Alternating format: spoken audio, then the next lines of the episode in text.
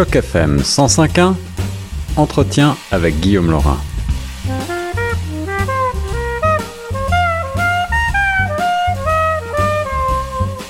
Vous êtes bien sûr les ondes de choc FM 105.1 à Toronto. Mon nom est Guillaume Laurin et j'ai le plaisir maintenant de vous proposer une entrevue avec euh, notre ami le professeur Norman Cornette, enseignant et spécialiste en sciences des religions. C'est également un spécialiste pédagogue reconnu, ancien de l'université McGill. Et on va parler ensemble, revenir sur l'actualité brûlante en France avec l'assassinat de cet enseignant Samuel Paty, décapité à proximité du collège dans lequel il enseignait pour avoir euh, montré à ses élèves des caricatures de Mahomet lors d'un cours sur le thématique de la liberté d'expression.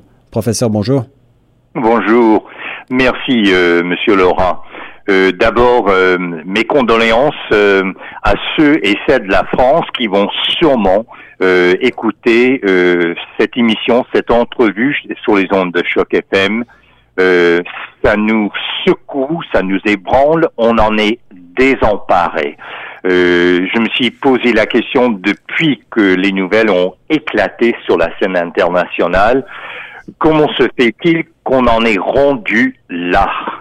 Euh, et d'emblée, je, je, veux mettre clair et net, et cela sans équivoque, qu'il s'agit d'un geste euh, atroce, euh, odieux, abominable, qui qu'on ne saura justifier sous, aucun prétexte. Alors, euh, ça, euh, il faut composer avec cette réalité foncière ah, en effet, alors cette condamnation, professeur, est unanime en France et, de par le monde. Le principal suspect sera un jeune homme de 18 ans qui a été abattu peu de temps après par la police pour mémoire d'origine tchétchène. Et, euh, la manière dont ce meurtre a été euh, réalisé euh, par décapitation est au-delà des mots. Et aujourd'hui, il est difficile de parler décemment de cette de cet acte odieux, en effet, de cet assassinat. mais pour euh, le pédagogue que vous êtes, pour l'enseignant, euh, de ce point de vue-là, euh, comment se positionner justement aujourd'hui pour enseigner des valeurs et celles notamment de la liberté mmh. d'expression, professeur? Mmh. Oui, merci pour la question. D'abord, c'est là où toute ce, cette tragédie m'interpelle. Selon les témoignages que moi j'ai lus, et ça de la part des étudiantes, des étudiants, et, rappelons qu'il s'agit d'ados, d'adolescents, euh, ils sont jeunes, et comme je, je mentionne chaque fois que je présente une conférence sur ma philosophie dialogique de l'éducation, je rappelle à tous et chacun qu'après les parents, après la famille, personne n'a autant d'impact sur les jeunes, sur les élèves, sur les étudiants que les enseignants et les enseignantes. Et là, quand je lis les témoignages, c'est universel, semble-t-il, que qu'il était sympathique, qu'il était gentil, qu'il était accessible, qu'il était motivé, qu'il était en feu et en flamme pour l'éducation. Et ça me rappelle également à quel point l'enseignement est une vocation. C'est pas seulement un emploi. Ce n'est pas seulement une carrière. Ça va, ça va dans les tripes. Et il avait le feu sacré. Euh, Monsieur Laurent. Et quand je lis euh, ce qu'il avait fait en classe, je me suis dit pourquoi est-ce que Samuel Paty a, a, agi de la sorte? Mais c'est certainement euh, euh, sur le plan pédagogique, en tant qu'éducateur, il voulait que le, que le cours que le sujet soit actuel, qu'il mhm. soit pertinent, euh, qu'il soit connu de, de de tous euh, tous les élèves qui étaient devant lui. Et puisqu'on venait de commémorer euh, euh, le massacre Charlie Hebdo, c'était vraiment d'une actualité brûlante. Alors justement, professeur, si, si, on revient, puisque vous-même êtes pédagogue, vous auriez traité de la même manière, entre guillemets, cette commémoration des attentats de 2015 en, en amenant physiquement un exemplaire de ce journal satirique, hein, il faut bien le rappeler, et, et peut-être très souvent sur le devant de la scène plus qu'on le voudrait en ce moment? Mais c'est là où, je m'interroge, euh, Monsieur Laurent. Euh, dans un premier temps, euh, dans le cas de Charlie Hebdo, les caricatures du prophète Mahomet, et y, compris des images du, du prophète nu, il faut savoir, et évidemment dans une société sécularisée, laïque, l'idée de l'hérésie euh, n'a aucun sens. Absolument. Ça ne résonne pas. L'idée de l'hérésie. Mais dans le monde euh, musulman, c'est une réalité euh, de de la foi. et de plus, quand on parle de l'apostasie, quand on parle de, du sacrilège, encore c'est un vocabulaire, ce sont des concepts, ce sont des idées qui qui ne nous habite pas dans l'Occident et encore moins dans la République laïque de la France et, où ça fait c'est la loi la laïcité. Mais il faut préciser, professeur, puisque vous êtes également euh, spécialiste en sciences des religions, euh, rien dans le Coran, rien dans l'islam euh, ne pousse les, les, les co-religionnaires à tuer au nom de, mais, de mais, mais bien sûr que non, bien sûr que non. Et d'ailleurs, les imams se sont fait un devoir de eh dénoncer ce, ce barbarisme. Eh et ça, c'est clair et net. Mais je tiens à dire, quand on parle des religions du monde dont l'islam fait partie, eh bien, euh, euh, c'est une religion iconoclaste. Il faut pas avoir d'images. Et, et c'est la raison que l'art islamique est tout basé sur l'écriture, sur le Coran, les lettres et tout cela. Donc, mais, mais je me suis dit, si je voulais, moi, enseigner la liberté d'expression sachant que je suis dans un contexte que tantôt on va dire multiculturel, d'autres vont dire interculturel, et en sachant que j'ai devant moi, assis là, des jeunes très influençables, quand ils rentrent chez eux, chez elles, c'est dans des familles d'immigrés, de réfugiés, des familles pratiquantes.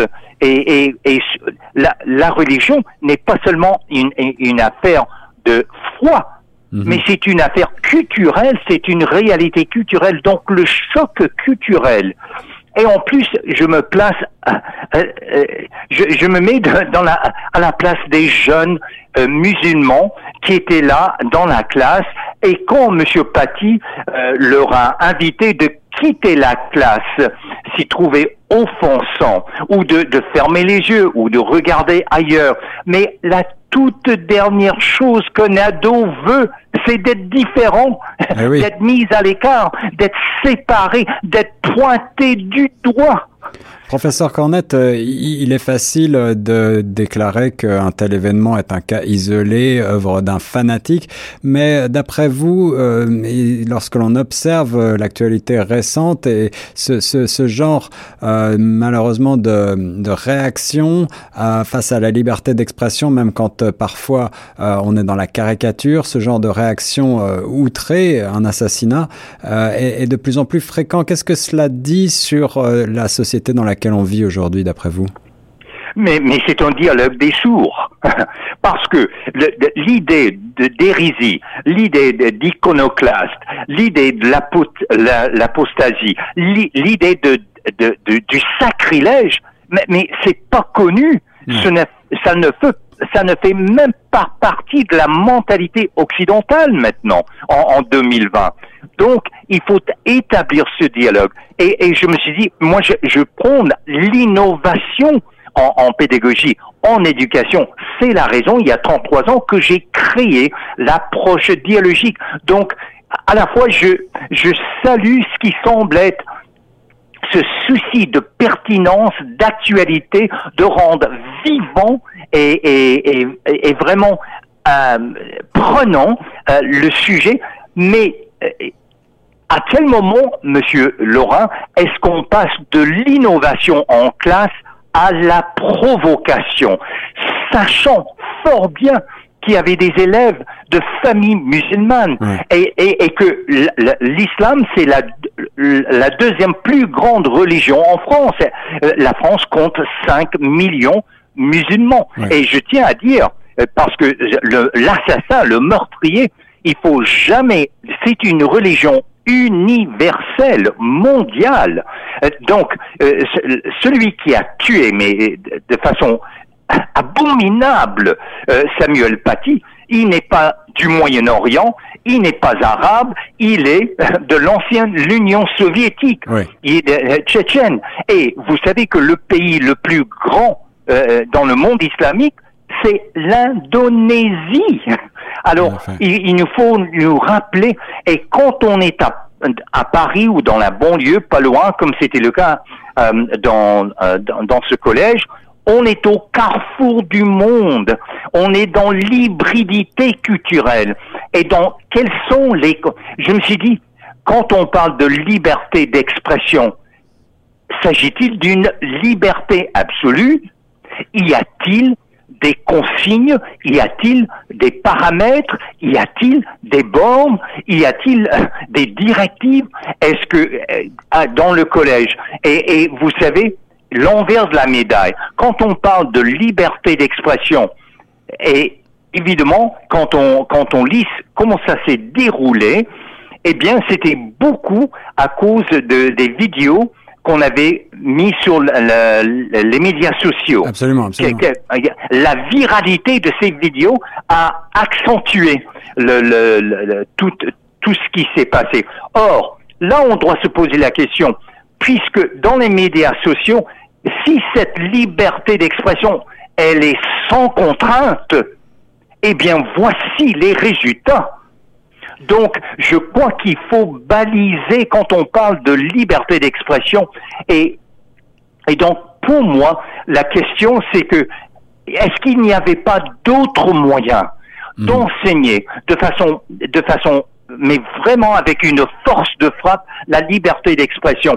Et je me suis dit, puisque monsieur, euh, Samuel Paty enseignait également la géographie, il aurait pu très bien prendre l'exemple, disons, des, des, du passage de la Russie impériale à l'Union soviétique, avec des sommités de la culture occidentale. Je pense, bien entendu, euh, à Boris Pasternak, l'auteur de Dr Chivago, nobelisé, qui n'a même pas pu euh, accepter le prix Nobel à cause de la, du manque de la liberté d'expression. Il fallait que ça soit publié d'abord en Italie, ailleurs. Je pense certes en, musique à Dimitri Sostakovich, dont les compositions étaient primées par Staline, rien de moins.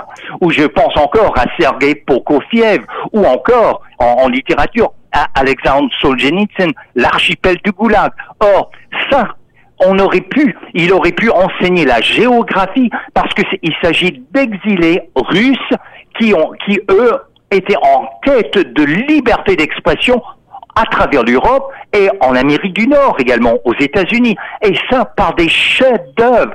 Je, je, je, je, comprends très bien l'impact de Charlie Hebdo, euh, mais est-ce qu'on n'aurait pas pu enseigner et la géographie et la liberté d'expression et l'histoire en prenant des chefs-d'œuvre euh, de, de, de l'Occident. Et, et, professeur, alors justement, puisqu'on est sur euh, ces enjeux euh, de liberté d'expression au sein de l'appareil d'enseignement, si on vient maintenant ici au Canada, pensez-vous, en rebondissant sur vos propos, qu'il faudrait légiférer et encadrer justement davantage, peut-être encore plus maintenant en cette période de pandémie où l'enseignement se fait en partie de manière virtuelle et où, vous l'avez dit, les, les choses peuvent prendre des proportions euh, très importante très rapidement avec les médias sociaux et, ce type de relais. Est-ce qu'il faut que euh, le ministère de l'Éducation revoie de fond en comble les programmes et notamment cette question de, euh, peut-on peut-on tout montrer, peut-on montrer y compris des choses qui peuvent choquer la sensibilité de certaines communautés? mais une jurisprudence s'impose. Parce que la liberté d'expression, est-ce que c'est carte blanche on peut dire n'importe quoi, n'importe comment, sans pièce justificative. Or, aussi bien dans les médias sociaux que dans l'éducation. Et pour revenir à, Samuel Paty, je, me suis dit, mais n'y a-t-il pas un souci de ne pas euh, de ne pas froisser, de ne pas offenser de façon exprès, en, pleine connaissance de cause qu'il y avait des, jeunes musulmans qui allaient rentrer dans leur, dans leur foyer. Euh, euh, donc je me suis dit, il aurait pu s'y prendre autrement et faire une œuvre, une œuvre encore supérieure pour enseigner par les chefs-d'œuvre la liberté d'expression et le risque quand, quand on brime cette expression, qu'elle soit en musique, qu'elle soit en littérature, et vous qui connaissez bien les arts visuels, vous savez, dans l'histoire de l'art, et spécifiquement l'histoire de l'art en France, il, il, y a, il y a, on peut même pas compter les exemples. Atteinte la pudeur, et, et là il faut.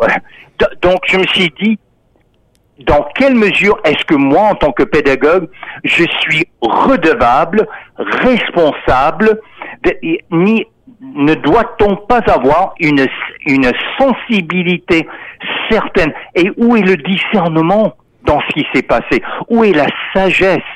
Oui, c'était permis, mais est-ce que c'était le meilleur moyen de s'y prendre. Alors au sein de, de l'enseignement, effectivement, je comprends tout à fait ce que ce, vos propos, mais euh, on peut aussi se demander, professeur, si euh, en, en, se censurant soi-même, en censurant sa liberté d'expression, y compris au sujet de, de caricature, est-ce qu'on ne fait pas le jeu? Est-ce que des, des extrémistes, est-ce que ce n'est pas justement laisser gagner euh, justement ceux qui ceux qui veulent vous faire taire? Mais censurer, je, je, je, je ne souscris pas à, la censure. Au contraire, je dis qu'on a dans l'histoire, on a dans la musique, on a dans la littérature, on a dans la géographie tellement d'alternatives pour enseigner la liberté d'expression et par les meilleurs moyens.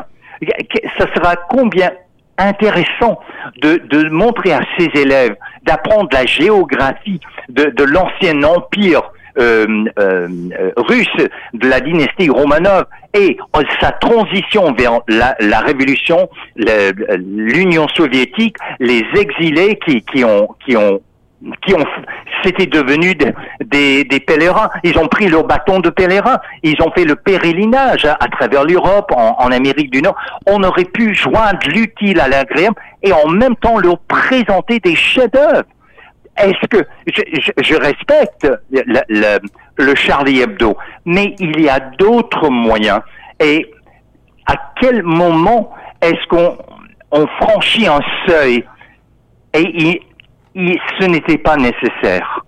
Merci pour votre analyse, professeur Norman Cornette, sur les ondes de Choc FM 105.1. Merci à vous, monsieur Laurent.